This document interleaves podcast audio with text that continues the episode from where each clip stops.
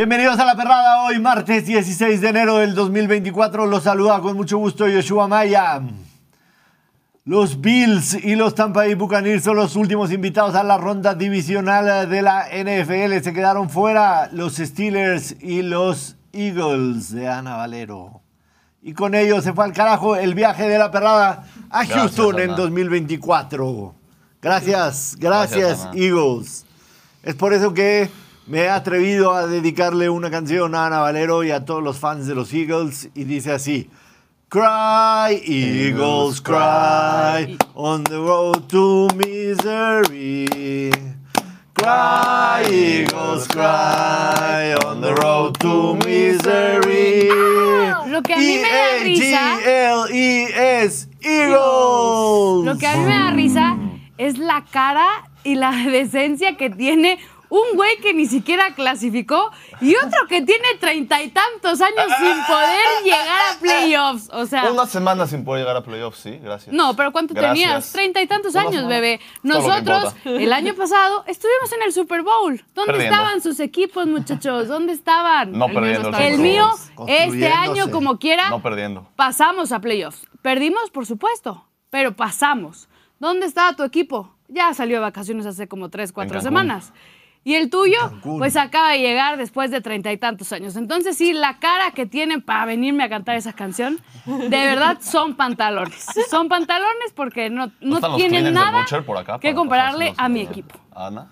No te enojes, Ana Valero. No, no me enojo, simplemente es que pues, me da risa que disfruten tanto que mi equipo no haya pasado a la ronda, a la serie divisional, cuando mi equipo el año pasado estuvo peleando el Super Bowl. Y mi equipo en los 50 ganó el título de NFL y no lo estoy presumiendo en 2024. Lo acabo de Eres presumir. descarado, eres descarado. O sea, de verdad no, no O puedo sea, de verdad, tantita madre. No, a ver, eh, evidentemente, sí es, sí, es, sí es un fracaso para los Eagles porque su, su objetivo claro era tratar por lo menos de igualar y llegar al Super Bowl, ¿no? Por segunda vez. Hicieron un muy buen draft, les armaron. ¿Para qué le atribuyes tú el fracaso? O sea, de 10-1 a 1-5 cerrando el año. Sí, ¿Qué pasó? Sí, está- algo pasó, ¿no? Yo creo que algo interno, algo en el vestidor, algo, Algo- con algo- algo- Anímicamente se cayeron. Algo se rompió ahí. Pero bueno, platicaremos de todo eso eh, a detalle. También la victoria de los Buffalo Bills que dejan fuera una vez más a los Pittsburgh Steelers que tienen desde 2016 que no ganan un partido de playoffs. Y por eso, a pesar de que Mike Tomlin nunca ha tenido una temporada perdedora en su carrera como head coach de la NFL, hay cuestionamientos si Tomlin debería seguir o no. Y si yo fuera fan de los Pittsburgh, me pregunto quién va a ser mi coreback en 2024. Porque Claro. Esa es la si gran ayer con Tomlin. si ayer, teniendo sano a Kenny Pickett, pones a Mason Rudolph, que arrancó la temporada como tercero, y ha sido backup de los Steelers prácticamente desde que llegó a la NFL, pues claramente estás mandándole un mensaje a Kenny Pickett de no confío en ti para mi futuro, ¿no? Claro. Yo Y creo que se queda Tomlin, ¿no? O sea, sé. mientras tuvo a Big Ben fue contendiente al Super Bowl. Ya, excepto los últimos años de decadencia del Big Ben. Vamos a platicar Ah, de todo eso y sí. mucho más. También ayer la FIFA nombra a Leo Messi como el mejor jugador del mundo.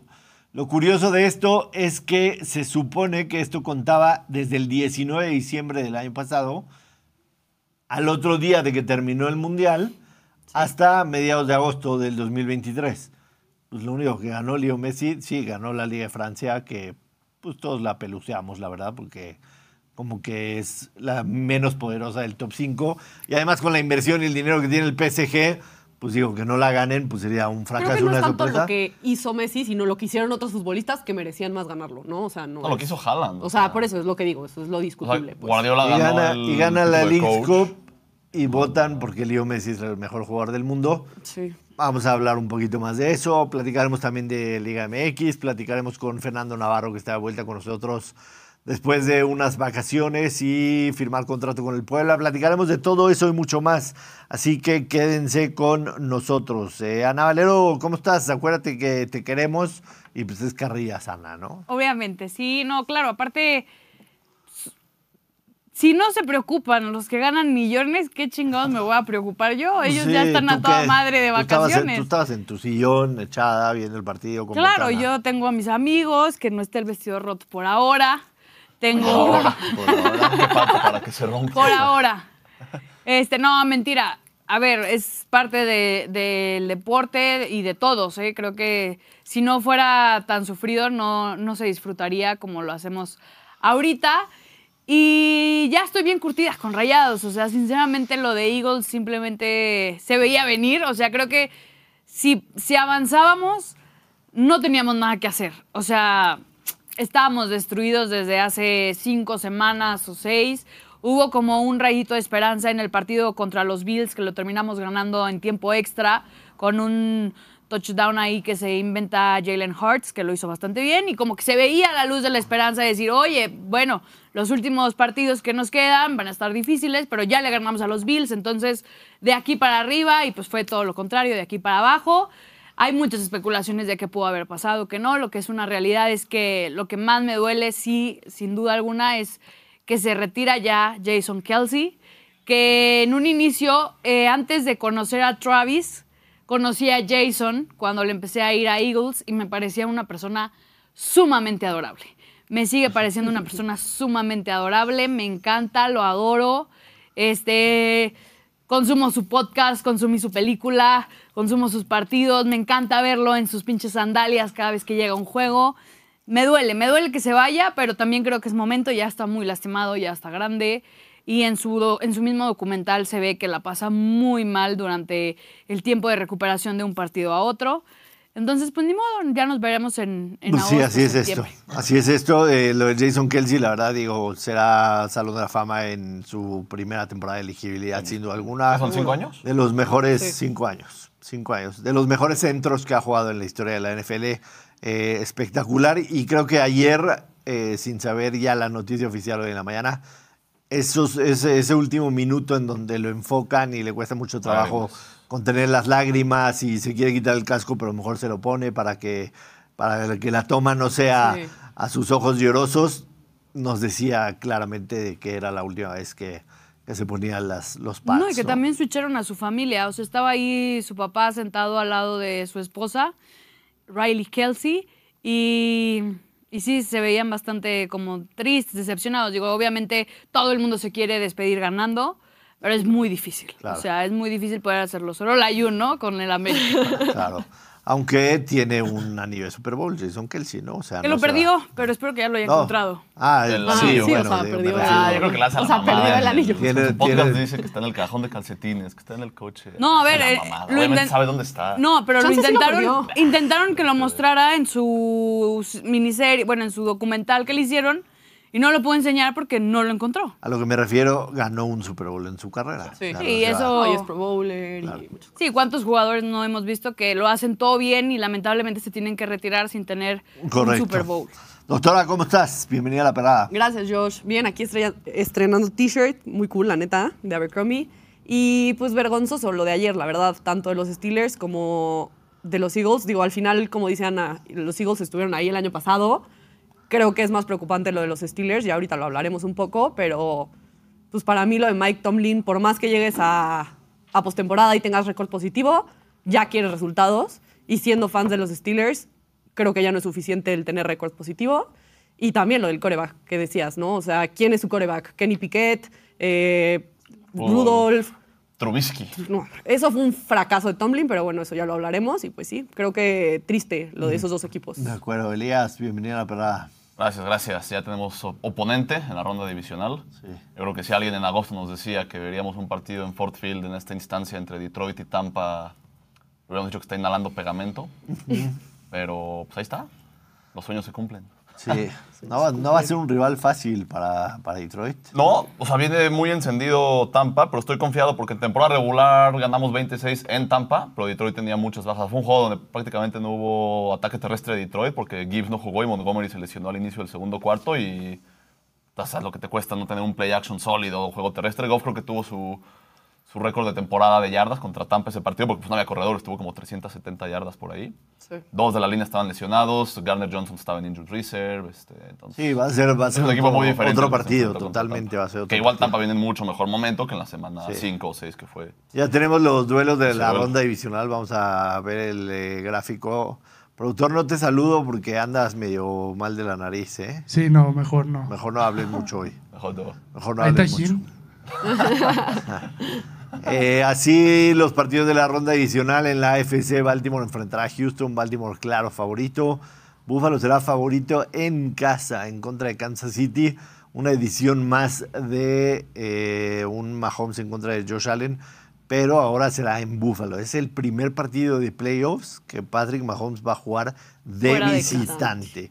no contemplando el Super Bowl, que es campo neutral. De visitante es el primer partido de playoffs que Patrick Mahomes va a jugar. Interesante. Que bueno, como bien Muy decía el. Butcher, el Super Bowl que pierde contra Tampa, pues básicamente Tampa era local, ¿no? Y Bueno. Le costó todo a Mahomes. Sí, jugó, jugó obviamente en el campo de Tampa, aunque fue la temporada del COVID Sí, y que no estaba full, ¿no? Y tampoco, pues digo, no es que sea un estadio que pese mucho.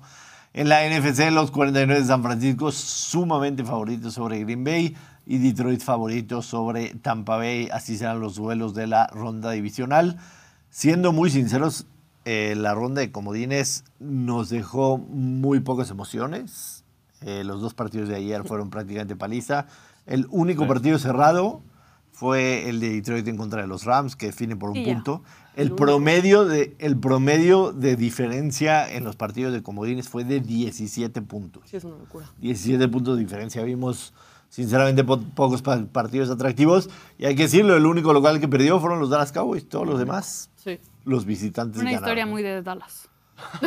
y de muy de Rayados. Dallas. Muy Cowboys. Muy de Dallas. El Tal vez son los colores. ¿Por qué no piensan en cambiar los Dallas y Rayados? Algo está pasando. El único local que perdió. Que justo me topé con un video de ayer saliendo Prescott de las instalaciones del estadio, en el cual mucha gente le gritaba MVP, MVP. Yo pensé que iban a estar enojados porque me tocó ver también el de Lamb, que no sé si lo abucharon un poco porque él salió rapidísimo y no, pasó a fans. firmar nada con la gente. Y Prescott sí venía un poco más lento, venía al lado de su esposa y de pronto pues sí les puso, se puso ahí a firmarles gorras y demás. Entonces ya pues lo empezaron a corear de buena forma, pero me tocó ver así Lam que no le fue tan bien. Sí, no. Digo, también es muy diferente cuando los tienes enfrente en la cara, pues le vas a decir cosas bonitas, ¿no? Pero en Por la supuesto. tribuna, pues sí les, Bueno, no les sé. echas algunos Tal mentadas de vez a mí me pusieran enfrente Eh, de... a ver, de los partidos de ayer, primero el tema de, de Buffalo en contra de Pittsburgh, eh, yendo cronológicamente. Eh, creo que a final de cuentas Buffalo se complica gratis el partido, ¿no? Porque Pittsburgh no está haciendo nada y al, al- en el cuarto cuarto, antes del touchdown de, de, de Shakir que se, se escapa después de una tacleada, pues Pittsburgh estaba a una posesión, ¿no? Eh, una locura lo que se vivió en, en la tribuna porque prácticamente alcanzaron a limpiar el campo y los pasillos, pero los asientos no había manera de, No, de- llegar a tu asiento, ¿no? No, y vi que fue el primer partido desde no sé cuántos años en la NFL de playoffs que literal era llega y siéntate donde quieras. Sí, era. Pues era no llégate. Era llega y siéntate donde encima de la nieve, en Sí. donde te toque, o sea, entrabas al estadio y ya. Igual y a lo mejor era, pues puedes pasar a tu zona, pero ya en tu zona, güey, acomódate donde puedas. en donde puedas haciendo en la ¿no? poco. Así que son gradas, ¿no? De- de. Y obviamente los festejos de cada uno de los touchdowns, La la nieve. ventana nieve para arriba, pero, pero sí creo que Buffalo, a pesar de la victoria contundente, 14 puntos, sí muestra que es un equipo que le cuesta mucho trabajo tener un partido completo, ¿no? Sí. Porque al final de cuentas están dominando de principio a fin el juego. Hay un fumble que es de, de Josh Pickens en el principio que, que le da la oportunidad a, a Buffalo de irse rápidamente 14 arriba. Después viene otro fumble que en mi parecer los árbitros lo marcan mal. El Fryermuth. Exactamente, porque muchos decían, no, pues es que le tocó el casco. Número uno, no hay una toma clara en donde se vea que le toma el casco, que le toca el casco y él está tocando fuera. Y número dos, si el árbitro hubiera marcado que eso sucedió, lo hubiera anunciado, no como aquí en la Liga MX que simple y sencillamente dijeron, es roja porque así yo lo vi. No. Si hubiera sido eso, lo hubiera dicho. Pero Pittsburgh tenía una ventaja de 21-0.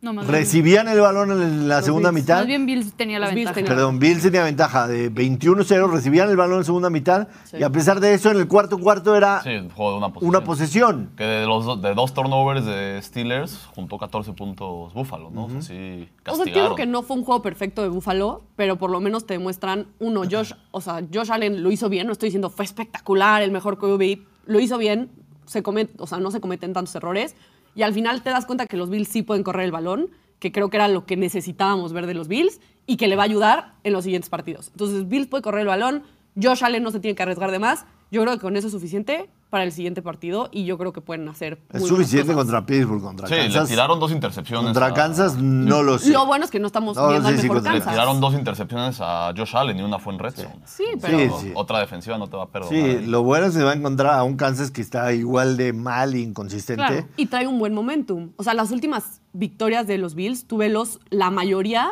son contra partidos, o sea, contra equipos que pasaron a playoffs, no Sí. solo con récord positivo. Sí, por algo en, las apuestas es el partido más parejo. Claro. Lo que sí es que cuando Josh Allen no entrega el balón, ya sea fumble o intercepción, tiene una marca de 17-0 en 17 partidos. Sí. Es decir, el tipo no entrega el balón, Búfalo puede Gana. ganar como lo hizo ayer, ¿no? A pesar de partidos seguidos. La escapada esa de arriba de 50 yardas que hizo, creo que termina, Genio. Sí. termina siendo el, el momento en el finge que se va a barrer, entonces como que se vencen los defensivos y corre, y luego tiene otra corrida que... Le pegan. Que le pegan, ya cuando sí se barre y saca Sí. la... Sí. Esa que le marcaron a Josh Allen, a Justin Fields en Nunca todo el año, nunca. no se la han marcado. Recibió ¿no? cero roughing the passers, ¿no? Cero. Justin. Cero. No llores, Josh. Contra Green Bay hubo uno muy cochino que no Contra marcaron. Green Bay con- te, te enseño uno en cada partido. Pero bueno, así es esto. A Justin Fields lo tratan como un eh, running back y también Josh Allen es un actorazo. O sea, el güey las Sí. hace, las hace pedo. ¿Quién, quién se tirará más? ¿Josh Allen o, o Mahomes? No, Los dos Josh son Allen, buenos. Josh Allen es el... Mahomes no corre tanto. Sí. No, no, no, pero me refiero a que quién, ¿Quién hace show? quién hace más drama, ¿no? Josh o sea, Allen. por, por un toque, por un Josh choque. Allen es el número uno. También se les da más Josh Allen que Mahomes, entonces tiene más de Sí, que... claro, tiene más, Que más el, que el oportunidades. de pase. touchdown fue como fake slide, ¿no? O sea, sí estuvo. Sí, aunque esa regla cambió en la NFL porque Por la de college, ¿no? Por Pickett, ¿no? por Pickett Pickens, hizo en- precisamente Pickens, el tipo así literalmente ella encoge la pierna como si se va a barrer, entonces los defensivos se hacen así Y siguió. La ayer de Josh Allen sí parecía, pero en ningún Pero nunca se momento, tiró, nunca extendió la en pierna, ningún ¿no? momento la pierna ya se veía que iba a ir abajo, Se ¿no? frenó, si no lo hubieran marcado, y- si no lo hubieran marcado que iba a ir abajo. aceleró. Sí. Fue, pero sí, pero sí fue un buen fake, ¿me entiendes? O sea que sí para, para fake definitivamente vale. Pero luego Pero la siguiente jugada es la que. es muy difícil, es muy difícil para los defensivos, porque si, No si en esa jugada en donde Josh Allen hace un movimiento como que piensa ya Sí, bajarse, pues le pegas, te van a mandar pañuelo como le hicieron en la segunda. Y si no le pegas, pues el tipo se escapa 58 yardas y te hace un touchdown. Es difícil para los defensivos, sin duda alguna. Y en el partido de los Eagles, la verdad es que creo que nunca estuvieron en el juego, a pesar de que a de repente se ponen en una posición de los Steelers. Tomlin. mal de Tomlin. Sí, digo, mayormente mi opinión es lo que, lo que comenté a abrir el programa, ¿no? Para la afición de los Steelers, que es una de las franquicias más ganadoras de la NFL, que siempre han estado acostumbrados a pelear por Super Bowls, parece que eso ya ha cambiado desde que llegó Mike Tomlin y, y ese hambre por cada temporada querer ganar el Super Bowl se ha convertido en mantenernos en un equipo competitivo, al menos en la división o en la conferencia. Entonces- competitivo, más no. Pero no lo ves por la ausencia de coreback, porque digo, con el Big Ben, sí, o sea, de 2008 a 2015, 16, que fue como su prime, pues sí, como que siempre competían, o estaban a un paso. Justo ayer me salió el video del touchdown fantasma de Jesse James, ¿te acuerdas? Contra Pats, en el último segundo Pero estás que hablando de anulan. ocho años sin competir. No, porque Big Ben entró en su decadencia de tres años, que se retiró tres años tarde, y desde ahí, pues Kenny Pickett no te rindió. Pero ¿No que les también yo pueda caer siento alguien que interesante a los 24? En este resultado contra Buffalo, digo, se sabía que era muy favorito y que tenía todas para ganar. Creo que, la creo que la lesión de TJ Watt afectó mucho a Steelers. 25? Sí, también. Sí, cuando TJ Watt no juega en el campo en las últimas dos temporadas, un 11, ¿no? De- no les cuesta mucho trabajo ganar. Pero no es porque el primer año. ¿qué porque aparte, aparte de todo, es, es como uno de los líderes que tiene el equipo, ¿no? Entonces, él es el que, los que normalmente están ahí eh, con el envío anímico, con todo eso, y, y que no estuviera, creo que sí mermó mucho los Steelers. Y de ahí también creo que las líneas en, en los casinos se, se mueven un montón cuando saben que no va a estar uno de los mejores. Sí, casi, Lo que casi. yo creo que, es que son excusas. O sea, desde 2016 no ganas un partido en postemporada. Tomlin cae a un récord de tres ganados, ocho perdidos desde el Super Bowl del 2010. O sea, no puedes estar desde 2016 sin ganar un partido de postemporada. ¿Pero qué prefieres, Es eso, mediocre, es mediocre eso decir, o lo que ya fue pasé con Detroit de récord- 2010 a 2018? Pero es que lo que pasa es que los Steelers no son Detroit. Los Steelers son la franquicia más ganadoras de la NFL. O sea, no te puedes, o sea, no te puedes comparar. No sé. Y no puedes decir, ah, ya tengo récord positivo. No, yo creo que Tomlin Y- sí es el indicado. Porque también los rosters que ha tenido, ¿cuántos coaches te hubieran sacado temporadas ganadoras como las de él? Que sí, o sea, no te alcanza, pero pues, ¿cuánta gente como Kenny Pickett y Mason Rudolph y Trubisky te hubiera sacado Pero entonces, ¿quién tiene la culpa? Playoffs y. No, el mal roster. O sea, no han armado un buen roster desde el retiro del Big Ben.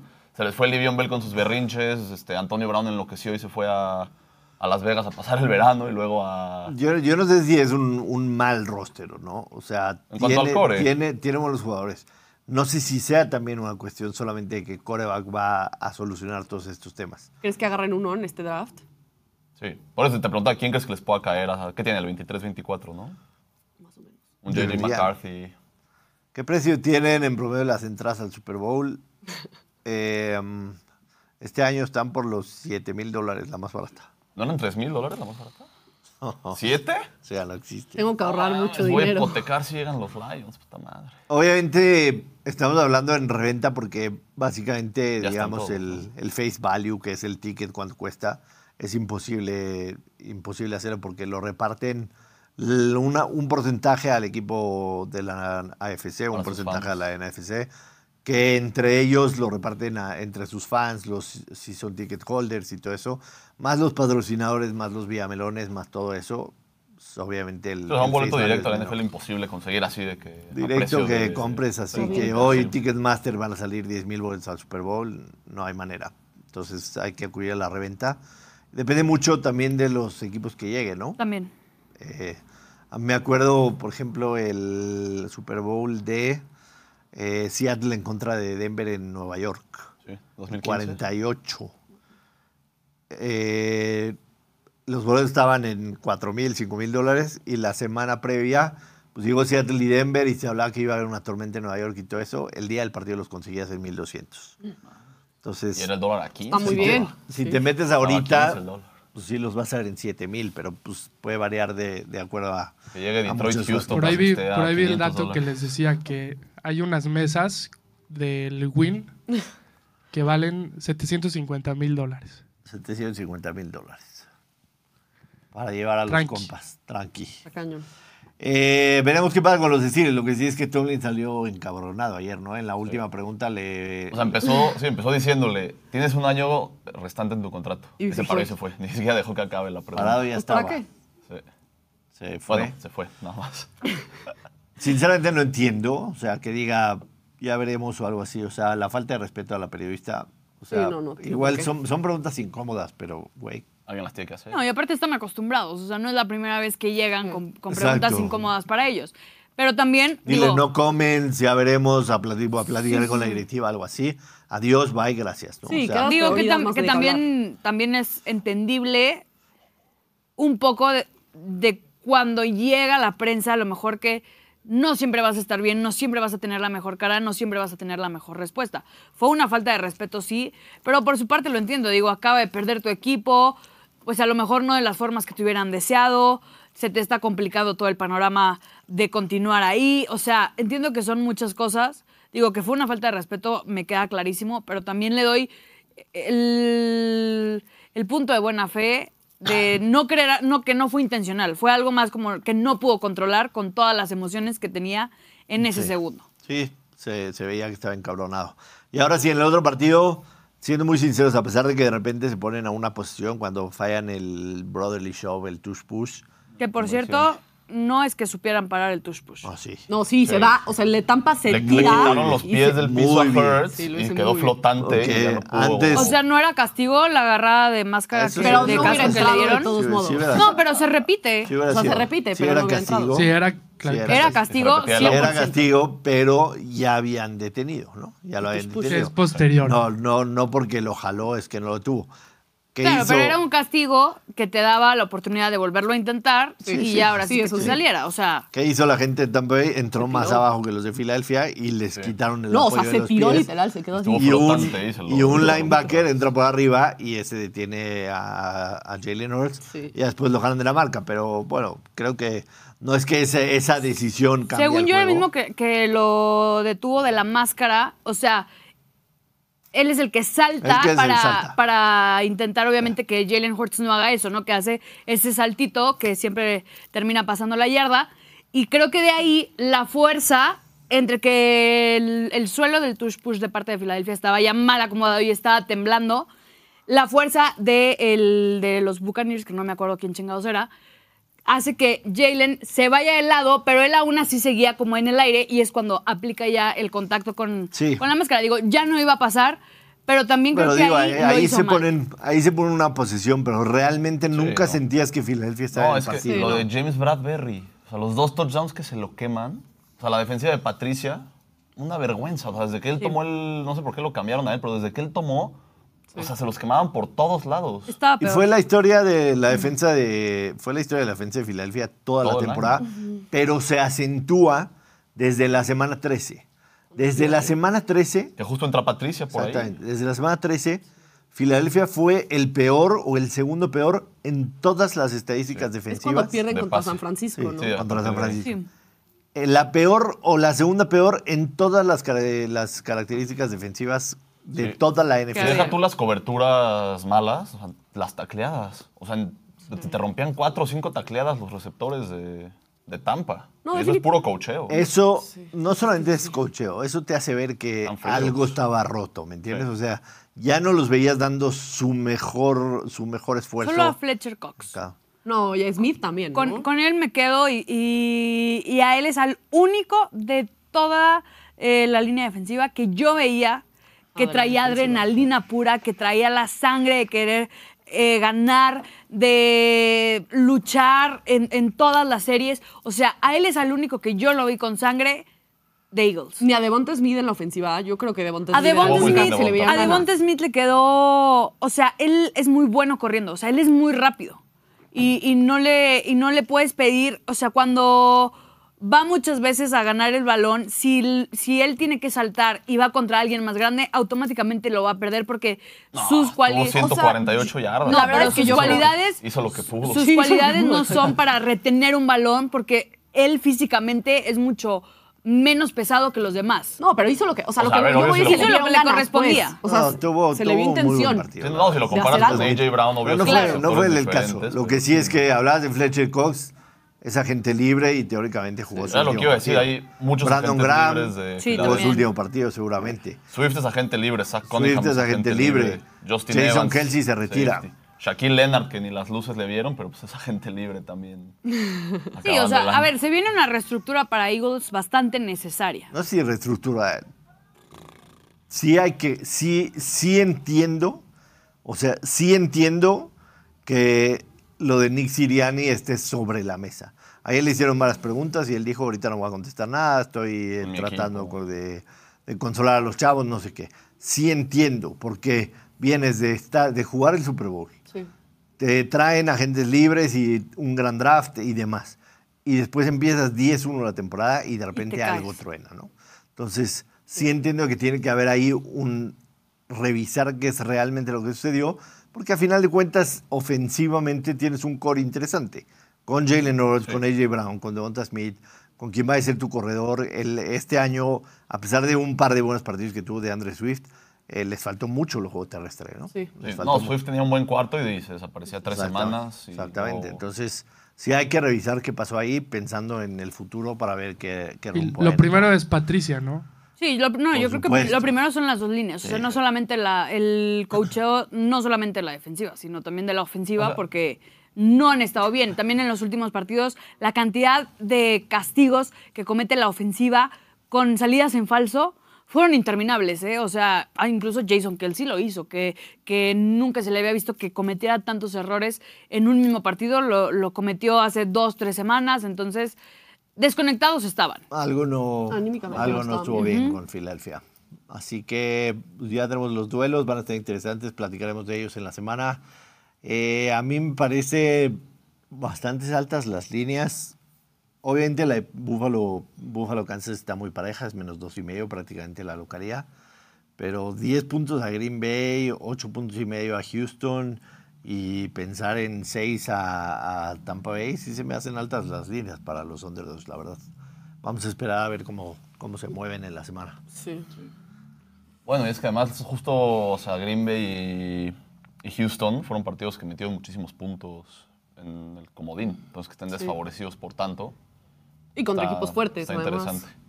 Sí, o sea, lo que le dan a, a Green Bay se me hace una completa falta de respeto después de que de todos los puntos que le lograron meter a Dallas, Bueno, que es que venía creo que Es que estás como tomando un amplio favorito. contra el, séptimo. Sí, o no, sea, y es el respeto a San Francisco, que fue el uno y que sí, Sí. su defensiva, pues, solo contra, contra Ravens se vio. Y que toda la mal. temporada ha demostrado. Y que además, pues hay que recordar que tuvo cuatro intercepciones Purdy, que empieza Ravens en la yarda 30 de San Francisco, pues fue como el único partido que se vio manchada la. Pero así está mejor. La Cuando defensa. ganemos, Sí, está perfecto. ganamos más dinero. Ojalá gane Green Bay y así el campeonato de conferencia pasa por Eso va a Detroit, pasar. Una vez Mira, que le te voy a decir algo. Tampa. Green Bay le va a ganar a San Francisco. Luego vamos a pasar contra Detroit. Luego le vamos a ganar a Detroit y, Y vamos luego a llegar al Super Bowl. Eso va a pasar. ¿Algo más o ya con eso? Hot take. ¿Ya? No, solo Oh, estoy diciendo lo que va a pasar. ¿Qué pasa si hay un Super Bowl de cachorros? O sea, vamos a seguir, O Solo, obviamente. solo podría ser Houston contra Detroit o Green, o Green Bay. Bay. Por eso. Houston, Detroit, Green Bay. Hacemos un Kickstarter No va a que pasar. nos lleven. No va a pasar. Si eso pasa, yo me comprometo y yo los llevo no a Houston, a Indianapolis. ¿Cómo? Pensé que decía el nos Super llevas a Bowl. Las Vegas, loco. Sí, a Las Vegas. ¿Quién quiere Indianápolis, güey? A la biblioteca de ahí de. A la Lucas Oil A Library. Larjas. El sábado a las eh, 3.30 de la tarde, hora del centro de México, será el Houston en contra de Baltimore. Sábado por la noche, 7.15 hora del centro de México, Green Bay en contra de San Francisco. No me hablen. Domingo a las 2 de la tarde, hora de Ciudad de México, será el Tampa Bay en contra de Detroit. Y finalmente, el domingo a las 5.30 de la tarde, hora del centro de México, el Kansas City visitando a los Buffalo Bills. Toda esta semana hablaremos de los playoffs de la NFL, así que estén pendientes. Y por supuesto el viernes doble o nada con Alonso Solano para los picks de la ronda divisional. Tenemos ya en la línea al señor Fernando Navarro, campeón de la primera edición del Fantasy NFL de la Perrada Navarro. Bienvenido, feliz 2024. Rodillo. Ándale. Ay, caray. Ándale, Navarro. ¿Cómo están? Qué felicidad estar de regreso. ¿Cómo estás, Navarro? Feliz 2024. ¿Cómo te la pasaste en fin de año? Fuiste campeón del Déjame mover Fantasy. mi- ya tienes Vince tu trofeo. Lombardi de la que me estorba, no había visto. Perdón. Me la pasé bien, la verdad, muy, muy bien. Este, festejando mi campeonato de fantasy que muchos cuestionaban al principio, sobre todo el Butcher. Se atrevió a cuestionar mi equipo porque arrancó mal, pero se les dijo que, que se había armado el equipo para, para repuntar al final y, y- y justamente así fue. De la mano de Christian McCaffrey, ¿no? Llegaste a, a No, los Paul playoffs. McCaffrey, Brice Hall dando 45 puntos en la semifinal. Te odio, Brice Hall. Lo dejé en mi banca en mis otros Bueno. fantasies y me cepilló ahí. Brice Hall, pero señala a Le Fernando. pegaste al superlíder Elías en las semifinales y le ganaste al patrón en la final. Muchas Tremendo gracias, Fer. La verdad es que no, no habíamos podido agradecerte de parte de todos los que estamos aquí. Te enfrentaste a los dos que más inmamables estuvieron durante todo el tiempo que se jugó el fantasy. Eran soberbios. ¿Quién? Y gracias por venir y ponerlos en su lugar. Siempre, siempre es bonito darles un baño de humildad a, Claro. a los contrincantes de vez en cuando. Navarro, ¿cómo estás? Ya desde la última vez que te vimos eras jugador del Toluca y ahora eres jugador del Pueblota. Así es, contento, la verdad, también encontrándome de hecho con mi último entrenador, eh, bueno, ya era profesional porque estaba en segunda, pero fue mi último entrenador antes de llegar a, al Atlante en primera división, que fue Carvajal, que también me, pues me ayudó mucho, fue el que, el que me dio el sí para entrar a esa segunda, después me fue muy bien con él y terminé yéndome a, a primera ahí en Atlante, entonces es un bonito reencuentro después de pues, como 16 años más o menos. Claro. ¿Y cómo te recibe el Puebla, la Angelópolis? ¿Estás contento? ¿Cómo has encontrado al grupo? Eh, digo, fueron a, a Monterrey en la jornada 1, desafortunadamente un resultado negativo, pero ¿cómo has encontrado este grupo? Digo, a final de cuentas, lo hablábamos eh, la temporada pasada, Puebla tiene siete temporadas al hilo metiéndose en reclasificación o, o en la liguilla, así que llegas a un equipo que sin duda alguna ya la exigencia es tratar de mantener ese estándar, ¿no? Sí, la verdad que me recibieron muy bien, chingo de ceniza, eso sí, eh, Mm. pero bien, el equipo, la verdad es que hay un gran grupo, eh, humanamente todos, la verdad, el staff, este, doctores, directiva, todos, la verdad que muy, muy humanos y eso se agradece muchísimo como, como jugador, entonces la bienvenida fue muy buena, la adaptación también muy rápido, este, y sí, como dices, creo que Puebla, independientemente de que no, no ha logrado estar en instancias más eh, pues de cerca de una final, ha sido protagonista por el hecho que, pues que siempre está peleando ahí en, cuartos de final, siempre se está metiendo a liguillas y eso es, eso es importante para, para un club con tanta historia, con tanto tiempo en el fútbol mexicano. Entonces sí, la exigencia es al menos volver a estar en esas instancias y pues tratar de avanzar, obviamente tratar de llegar más lejos, pero sí creo que Puebla ya se ha ganado esa etiqueta de que, de que por lo menos tiene que estar ahí peleando. Claro, totalmente. Nos preguntan si ya probaste en Puebla el dulce tradicional de la tierra. Este, no, pero ahí al- enfrente de ti puede haber uno que, que te pueda decir si sí o si no, ahí en la, la final, en la semifinal también te podrá decir. ¿Lo que está mejor, Fer, el chorizo o el camote? Para, para los que no saben, tú que ya probaste ambos. Pues probaron de los dos ustedes este último fantasy, ustedes digan. Sí, me tocó, me tocó sin Todo, vaselina. todo por empezar a intentar alburear a Sí, exacto. Soy Bien, malo. Vamos a una pausa ya, hombre. Time out, time out. Es que sí, sí te dolió esa, se dolió. Te veías No campeón. aparecieron mis jugadores, caray. Sí, me... Fer tiene más manejo ahí de vestidor, ¿no? Pues tiene toda la experiencia ahí de, de estar Ay, rodeado de profesionales. Supo motivar a los jugadores que le respondan cuando más importaba. Y pues a mí me ningunearon. Se te cayó un poco de baba. Pero bueno, ya nos, ya nos, dará, ya nos dará la revancha Navarro en 2024 y te, te debemos tu trofeo. Lo, lo estamos mandando a hacer, que diga Fernando Navarro, este, campeón del primer este, Fantasy de la Perrada. Entonces, ya te lo, te lo daremos, por supuesto. Oye, Navarro, eh, ¿dónde ya estás viviendo? ¿Ya tienes nidito de amor o en hotel y en donde se pueda? No, ya también tuvo que ser bastante rápido. Este, ya, ya tenemos casa, como ven, un poco todavía no al 100, falta un poco de, de decoración, pero pues llevamos una semana aquí. La verdad es que ha sido todo muy rápido, tuvo que ser todo muy rápido, además año nuevo de por medio y todo, gente que no trabajaba, entonces, o gente fuera también para conseguir casa, fue, fue, un tema, pero ya, ya estamos aquí y poco a poco, pero pero así es esto, ya estamos también acostumbrados. Qué bueno, porque pues, sin duda eso ayuda a concentrarse más en el tema de cancha. ¿Cómo viste el arranque del fútbol mexicano? La verdad es que parece que eh, la liga de nueva cuenta está para el América perderla, ¿no? Porque sí se ve como un equipo bastante, bastante sólido. Vimos cómo cerró el campeonato pasado. Son 23 partidos ya sin perder de visitante, incluyendo este del fin de semana que fue a jugar con la sub-23 a Tijuana. ¿Cómo ves este campeonato? Está difícil pelearle a los arriba, ¿no? Para, para todo el resto de la liga. Se ve que América y Tigres son, son un par de contendientes, sin duda alguna.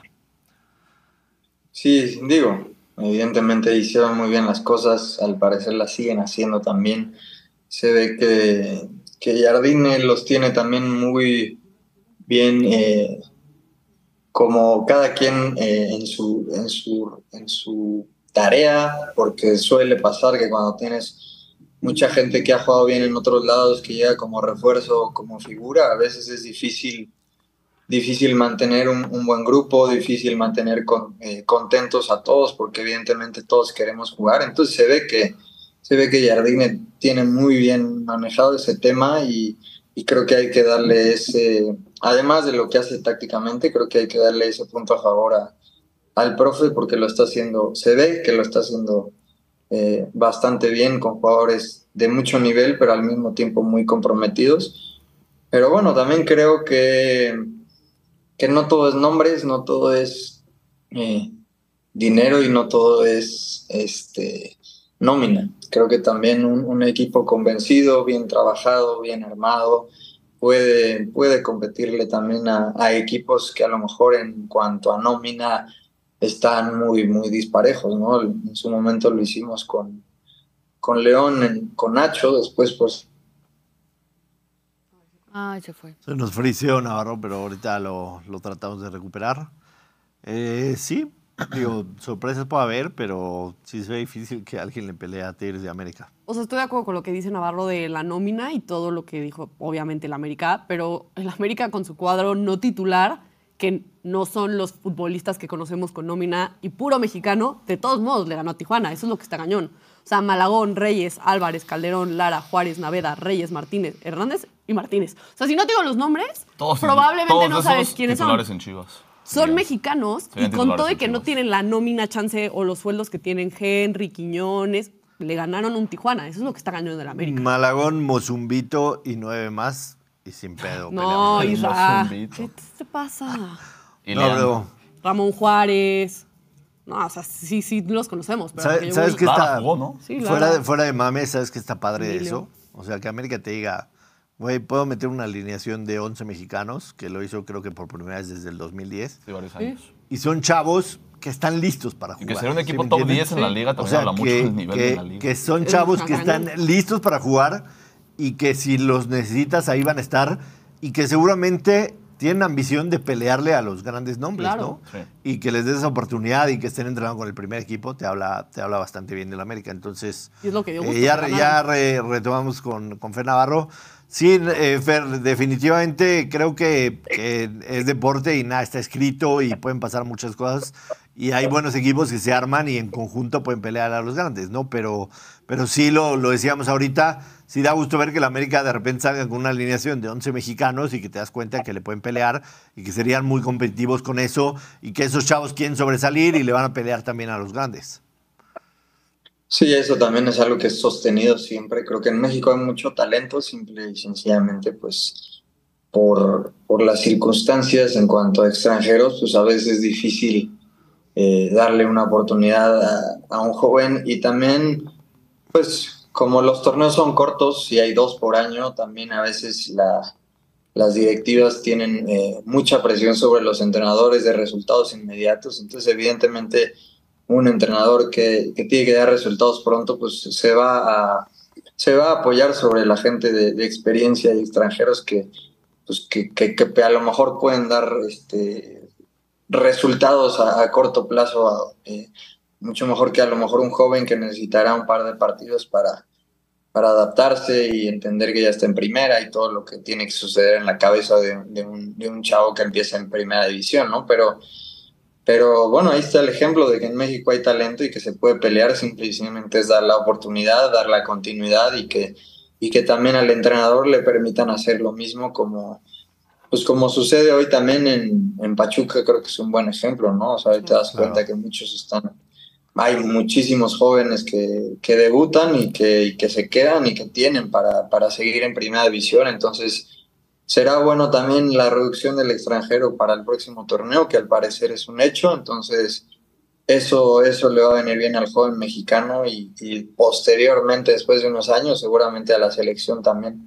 Totalmente. Oye, Navarro, estás en una encrucijada porque abandonaste el barco de los Packers y llegaron a playoffs con el quarterback del amor. Y del otro lado, Kansas City no parece ser eh, lo que tú pensabas que iba a ser. Eh, tu villamelonismo, ¿cómo está en porcentajes con estos dos equipos? No, mi villamelonismo de momento está 100% Kansas City. Ok. O sea, regresar ya, ya no me parece, ya, ya, es, mu- ya es muy no descarado regresar. Sí. Ya salpó del barco. Estás con Kansas. eh, rudo partido en Buffalo la próxima semana, ¿no? Primera vez que Mahomes va a ser visitante en playoffs. Eh, vimos ayer Buffalo con las gradas todas llenas de nieve. Digo, no es ajeno. Mahomes jugó a menos 40 grados, pero nunca es fácil meterte a Buffalo en un partido de playoffs. Sí, la verdad que no, va- vamos a... Parando creo que a, a Josh Allen, metiéndole ahí un espía, creo que va a ser importante para que, para que esa...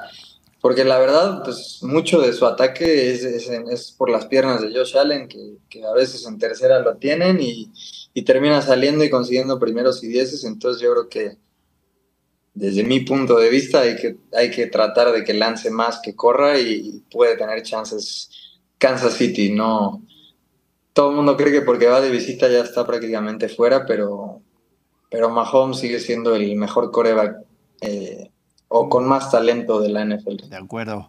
Eh, ya con los ocho en la ronda divisional, ¿qué Super Bowl te, te late?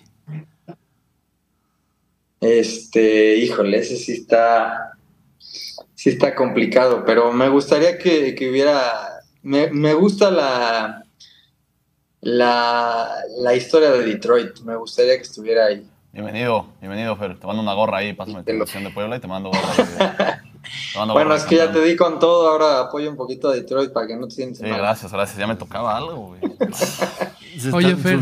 Pero me gustan, me gustan las historias del underdog y, y creo que tienen buen equipo, además. ¿Quién Muy mejor que tus gran receptor.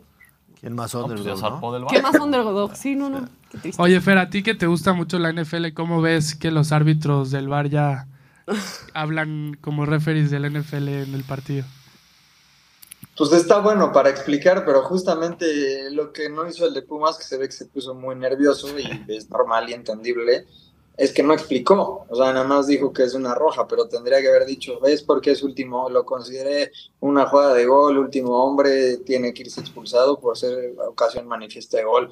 Una explicación breve o algo así para que, para que entendamos el por qué lo expulsan, ¿no? Que, que sea, ya vimos que lo expulsó y dijo, mi decisión es roja. Pues sí, ya, ya sabemos, pero Sí, no le suma creo que es la explicación del, del por qué y creo que eso es lo que la intención de, de que haya audio, ¿no? Me imagino. Claro, totalmente.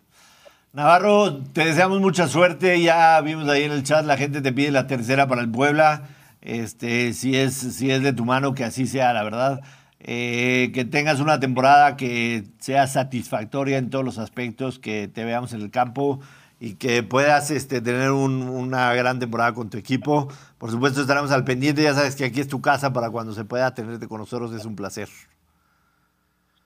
Muchísimas gracias, esperamos que sí, esperamos que la racha de, de Navarro, aunque muchos dicen que es de, que soy el salado, que es la mala suerte, pero cada vez que llega un equipo estamos en la final, aunque no la hemos podido ganar últimamente, pero he ganado otras, entonces bueno, ojalá que siga esa racha y en la final veremos, y sí, yo feliz de, de estar acá, este, presumiendo mi, mi campeonato, porque la NFL todavía no termina, entonces este, yo feliz de seguir acá dando clases. A huevo. Gracias, Navarro. Te mandamos un abrazo grande hasta Puebla. Gracias, se les extraña mucho, que estén muy bien. Igual, feliz año Navarro. 2024. Felicidades, Navarro. Dijo nadie nunca. Pues Suerte, suerte al Pueblota. suerte al Pueblota en esta temporada. Eh, vamos a estar al pendientes de lo que haga Fe Navarro con el Puebla. Noticias en Chivas, Ana Valero. Por fin, por fin parece que Chivas comienza a ver la luz en sus ojos y presentaron con un video que, que ya ahorita cuando presentan jugadores o lo que sea, pues como que se les falta ganas. Les faltan ganas, les falta originalidad y presentaron nada más y nada menos que a Cowell. Kate Cowell. Kate Cowell, Kate sí, Cowell. el nuevo refuerzo de las Chivas y tenemos video de su presentación. Está aburridísimo. Muy malo. Pues vamos a ver, ¿no? Hay mexicanos que hablan chilango. ¿Qué pasó, papá? ¿Ya lo vamos a presentar o todavía no? ¡Hey! Mexicanos que hablan sinaloense. Leve, la gente está dice y dice.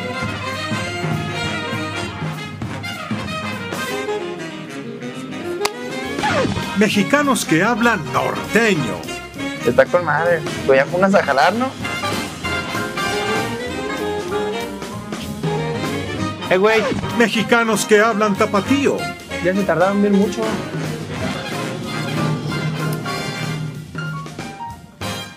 Pero también mexicanos que hablan en castellano. ¿Cuándo viene el tío? Y también mexicanos que hablan en inglés. I'm here. Vamos Chivas.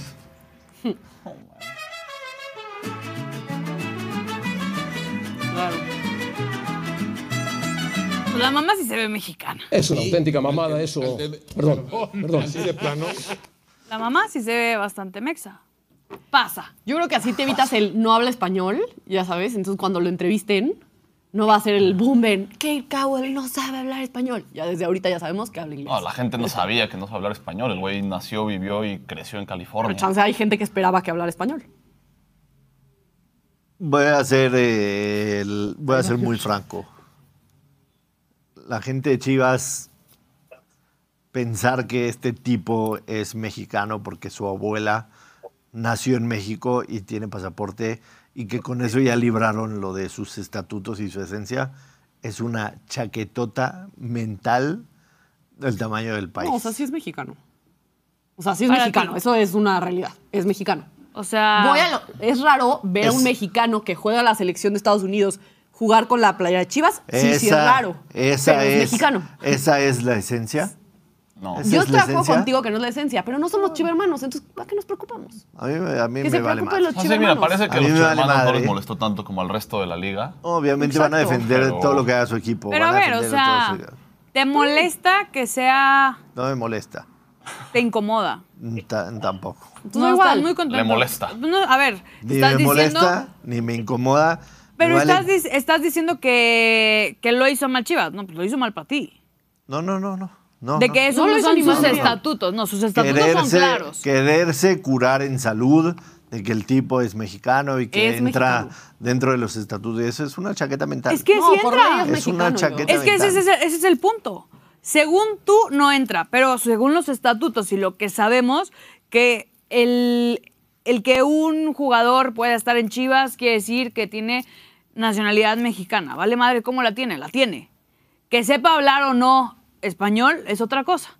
Pero no, po- no podemos venir a decir de que no, es que Chivas se pasa los estatutos, porque los primeros que chingamos a Chivas somos todos nosotros. Entonces Chivas tampoco es pendejo. O sea, Chivas va a decir, ah, ok, si yo hago esto, me van a caer en chinga todos los haters de las Chivas a decir, no están los estatutos. Pues no, ellos ya los revisaron y los cumple.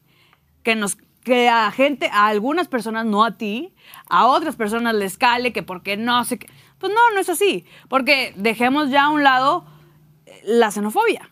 Simplemente. No, no es eso. No, no es xenofobia, es con la tradición del equipo. O sea, así Pero como ahí llegó están él. sus estatutos. Pero ¿cómo y se los estatutos dicen O que sea, sí los es. estatutos han cambiado. De Kate, es de Kate. Cowell a Pero permitir mexicano. extranjeros en el equipo, ¿cuántos pasos hay? Exacto, cero.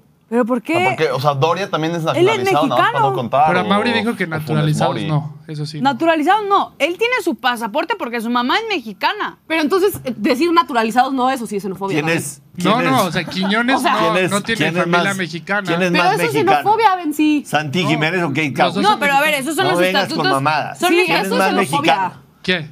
No ¿Santi hay Jiménez más. o Kate Cowell? No hay más mexicano o menos. Si tienes el pasaporte, eres mexicano. Pero decir que a Mauri dice naturalizados no, eso es para xenofobia. ti, ¿quién es- para es ti- mexicano. Son sus Para ti, Pero ¿quién representa más? él, ¿Quién o sea, significa no. más? ¿Quién es, quién, quién, quién Sí, eso es una reverenda. hace dice el- el- verse más mexicano? Claro.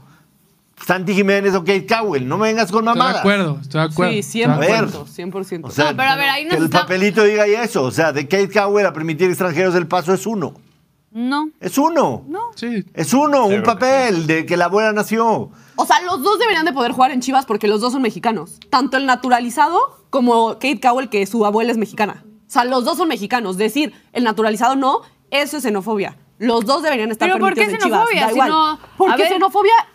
Tu es, equipo mexicano. Y tú pones tus No, no, no, yo reglas lo que y estoy tus es- condiciones. A ¿eh? ver, O aquí sea, dijeron, a Mauri punto. dice que naturalizados no, eso es xenofobia. ¿Pero por qué xenofobia? Porque está Si él discriminando es- a alguien él- que es él- mexicano, Ana. Entonces Pero también él está en su discriminando a los extranjeros, Nat. Exacto. No, no, no, no, no. Es lo que- él hace lo que él Decir- quiera en su equipo. ¿Por, por qué un naturalizado? Sí, me queda claro que Ah, haga no, lo que claro. quiera. Y no es pero es xenofóbico, xenofóbico claro. decir Pero que Pero no. curarse claro. en salud para decir ¿Por qué que hacemos- sí es mexicano y entra en los Pero entonces, estatutos Es una y la realidad. no esencia y todo eso es chaqueta mental. Pero a ver, ¿Por es que por qué él- hacemos tanto show? Erling Haaland nació en Leeds, Inglaterra y nadie se queja que juegue en Noruega. Ya, que juegue donde quiere, ya, a mí me da igual. Exacto, No, o sea, no, no que- estoy hablando de una selección, o Da sea, no estoy hablando de Quiñones nació en Colombia y juega en México. Los no dos estoy son hablando de eso. da igual ya. Estoy Todos hablando de que para los chillermanos, para los chillermanos, pensar que eso entra en la esencia es una chaqueta mental, punto. Sí, porque nunca en la historia habían tenido que eso sí, que sí tiene el papelito y que la abuela nació y que todo eso.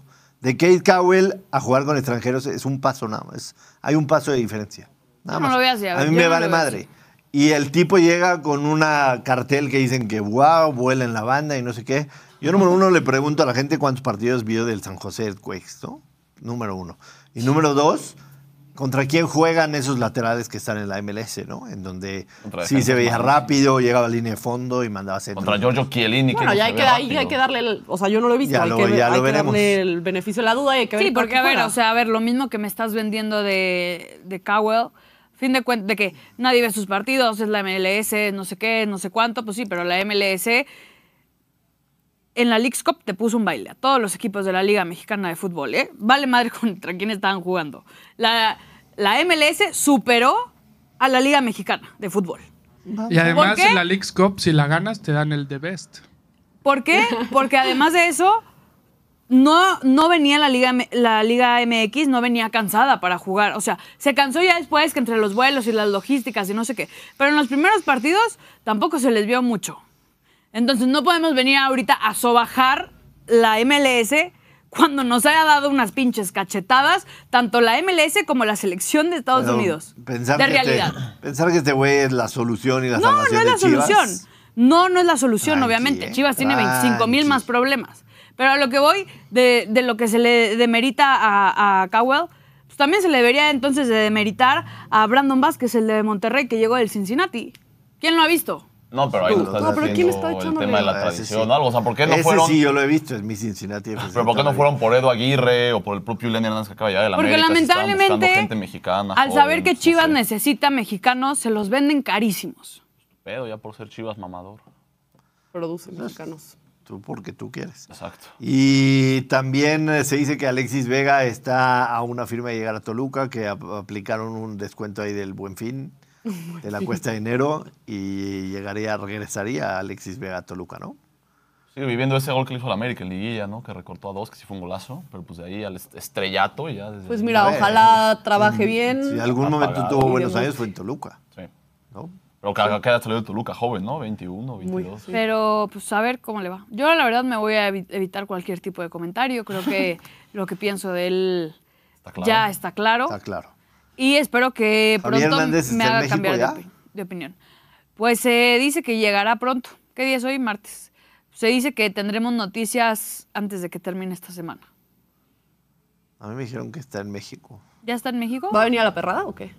Yo sabía que estaba, No, o pues, sea, que en caso de que se llegara a concretar, porque bueno, todavía seguimos en el limbo entre Amauri y Javier Hernández y sus representantes, entonces se supone que debería de estar ya en México porque deberían de estarlo haciendo, bueno, más bien, haciendo sus pruebas físicas antes de que termine la semana para saber qué onda con el contrato. Claro. Ahí sí las pruebas físicas tendrán que ser rigurosas para saber cómo está el tema de, La de la rodilla. ¿no? Sí. Eh, rápidamente, en lo del tema de Messi. Eh, bajo ninguna circunstancia Messi debió haber ganado el de Best. Todos A final de cuentas fue un empate entre las votaciones Y por votos de por capitanes. votos de capitanes. Yo nada más quisiera saber si a los capitanes, quién les pregunta y cuál es la pregunta y si les ponen, ¿Opción múltiple? no, o sea, Ah. las determinantes que tienen que... Porque No si creo. vienes y les preguntas a un capitán, ¿quién es el mejor jugador del Sí. mundo? No, y ni ven los partidos. Sí, O sea, te van a ¿viste- decir Messi. ¿Viste el 11, el 11 FIF Pro, como le llamen? O sea, no está Rodri, que fue top 3 del mundo, déjate en su posición, fue top 3 del mundo y está una alineación de 3-4-3, no ni siquiera es una alineación de fútbol, o sea, hay tres defensas, cuatro delanteros y cuatro medios. Lo Este, único que logran con esto es que cuando cada vez que anuncien el de Best, la gente va a decir, pues es una pendejada, va a ganar el más popular, Sí. el que sea amigo de los A ver, capitanes. Me- y la Messi no fue incluso a la premiación por lo mismo, ¿sabes? O sea, no fue también... Ni, no fue ni Haaland ni Mbappé. No, pero mandaron su a sus representantes, o sea, a quien iba en su representación. Sí, pero es O sea, una jalada. Pero es que seguimos Ese- eso es una muestra empeñados clara en de la, echarle la de culpa la seriedad que a le Messi. ponen al asunto. Sí, no es culpa de Messi. Es o que sea, no es culpa de Messi, fue miéntale una la madre a votación. Memo nadie Ochoa, está Memo diciendo que Ochoa sea culpa de votó por Messi. Messi. Nadie está diciendo que sea Fue, culpa de Messi. Messi fue no tiene una la culpa de nada. votación. Si para los que implementaron que votaran para el de Best, Messi es de Best, ya no es pedo de nadie, ¿eh? De nadie. Y no le puedes echar la... cu- Porque para ellos que son jugadores de fútbol, periodistas, capitanes y demás, si para ellos continúan pensando que a pesar de que el Mundial ya tiene mucho tiempo que pasó y que Messi se fue a la MLS y ellos No, Ana, siguen está totalmente pensando... desprestigiado. O sea, se Sí, desprecia ellos- está totalmente O sea, desprestigiado el premio. También Pero ellos siguen pensando que Messi Pero es es el que mejor.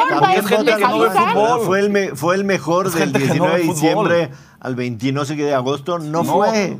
No Ni fue. jugó en el París y la liga, la MLS ¿Saben los empezó criterios para hasta votar? mayo. Por eso, jugó. ellos saben los Criterios, criterios y no ellos sé. aún ¿Quién así sabe? lo Yo no sé siguen si Jimmy sepan Lozano los votó por criterios. Haaland. Yo no sé si sepan los criterios, ni los capitanes, ni los fans. También Sí, votaron los fans Jaime y votaron por Messi. Tú pagas, tú pagas a la FIFA para ser un fan destacado que puedas votar en esto. Entonces, cualquier pinche fan paga y es un premio, entonces. Claro, pero no nada más los fans votan, nada. ¿eh? Vota mucha, Ah, no, mucha votan- gente que se supone que es experta en fútbol. Quiero pensar, ¿no? O Los, sea, los capitanes, los coaches. Hablando de FIFA, Medios de comunicación tengo una y los noticia fans. también. Elías fue el- ya no puede estar en FIFA nunca más. ¿Por? ¿Yo? Lo vetaron del FIFA. ¿Por? Cuéntales la historia, por favor. ¿Qué hizo? Es que lo, he- compartido en Twitter. No, porque que- lo- él va- lo van- nos van a vetar a Sí, nosotros no, de puedo, no- YouTube. no puedo repetir el lenguaje. Pero en conclusión se peleó con un niño de 12 años y le dijo groserías y EA Sports le mandó un mail que ya no puede meterse a FIFA a jugar. Literal. A ver, el güey el jugó, el como pinche niño rata, se encerró. Yo le mandé un mensaje describiéndole su estilo de juego. Y el güey me reportó y me, me da- me llegaron mensajes de mail de que mis comentarios fueron homofóbicos y racistas o xenófobos. Nada, le dije puto niño, ya. Este, Y Pero otra no- palabra. pero no me refería a su orientación Corten o a eso. sus preferencias. Qué oso ser Elías, ¿no? Qué oso, güey. Y me vetaron de FIFA una semana, entonces no, no he podido hacer nada divertido esta Y de la perrada también. Qué De la oso. perra nos van a vetar ahorita, va a llegar el mail de... Mira, por cierto, aquí dice Josué Hernández que el balón de oro y el premio de Best son un premio de popularidad y no de rendimiento. De acuerdo. Eso es lo que estamos diciendo. Yo lo del, lo del balón de oro sí defendí que se lo dieran a Messi por el mundial que hizo. Lo del DBS me parece una auténtica mamada. Oye, además, gana Guardiola el mejor DT y te dicen, el triplete histórico, a huevo, tenía que ser él. Y Haaland, que ganó lo mismo, No se lo dieron. no le dan el... Eh, Valero, llevas dos play sí. al hilo pegados. Así es. Venga, por el tercero al hilo. Vamos por el tercero. Me funcionó ese de la, de la Liga de Portugal, ¿eh? que estoy menos cero enterada. Entonces descubrí que a lo mejor ese va a ser mi fuerte. Que 9.45. Wow. Sí, es vergonzoso. Ya nos dobleteas a, a todos por lo menos. Así que bueno, vamos con el partido entre, eh, bueno, más bien del Inglaterra FA Cup, de la FA Cup.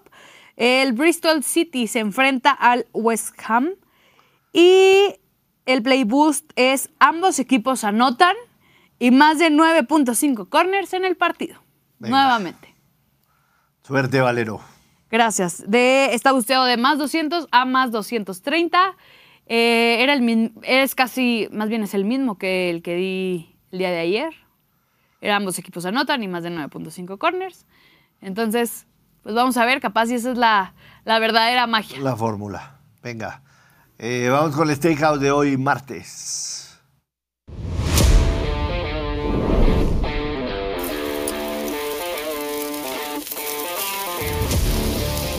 ¡Que chille!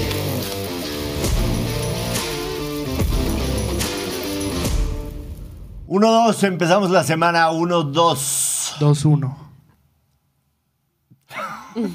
Tú es parlay. Si no pegaste el parlay, no pegaste el parlay. Entonces 2-1. tampoco, ni ganaste tú, ni gané yo. 1-2, comenzamos la semana. Vamos con estos picks para el día de hoy en la Serie A italiana que empieza en menos de 45 minutos. Juventus gana y over 2 y medio. Este, par- este pick se ha dado, el over 2 y medio se ha dado en los últimos cinco enfrentamientos entre Juventus y Sassuolo. Y la Juve viene jugando bastante bien. Entonces Juve gana over 2 y medio goles, combinada. En la NBA vamos con los Philadelphia 76ers, con Joel Embiid en la duela, menos dos y medio en contra de los Nuggets de Denver. Philadelphia jugando en casa. Definitivamente los tomo mientras Joel Embiid esté en la duela. Y vamos a repetir con el Thunder de Oklahoma más siete y medio. Me parece muy alto este momio, tomando en cuenta que el, el, el Oklahoma City Thunder jugó ayer por la noche en contra de los Lakers. Pero este equipo está plagado de jovenazos que seguramente podrán, con un back-to-back night, además no tuvieron que viajar, se quedaron en Los Ángeles. El Thunder más siete y medio, si los combinan un parlay paga más 572. Eh, muéstrale a la gente cuánto paga tu anti-parlay, productor. Está sabroso hoy. Hoy está sabroso.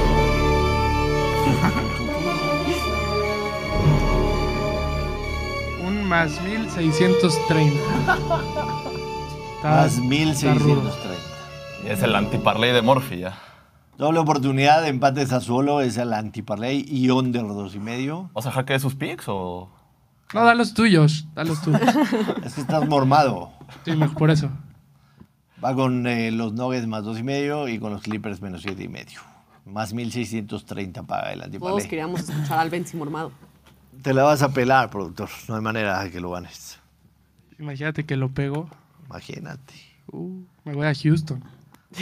Compras sprays de los buenos para Por cierto, nariz. gracias, Ana. Yo tenía un chingo de ganas de conocer la galería de Houston y ya me la peleé por tu culpa. Bebé, tú ni pasaste. O sea, tú ni estabas aquí. Estaba- Sí, no a- sé ni siquiera si yo estaba invitado al viaje. Estaba invitado. Exacto, tú no, tú no estabas ni invitado, güey. ¿Quién iba, a ¿Quién iba a enlazarnos desde acá? Pues tú, tú te ibas a quedar. Yo creo, Josh, que estaría bien que nos llevaras de todos modos. Lo voy a pensar. A ver cómo se portan. Valero, gracias. Soy amuleto de la suerte para los vigorosos, Josh. Los fui a ver y partidazos se mandaron. Lo voy a tomar en cuenta. Ya te la sabes. Elías, gracias. Doctora, gracias. Gracias, Josh. Producción, gracias. Toda la gente que hace la perrada, gracias. No olviden suscribirse al canal, activar notificaciones, seguirnos en todas las redes sociales, arroba somos la perrada. Nos vemos mañana aquí en punto de las 12. Adiós.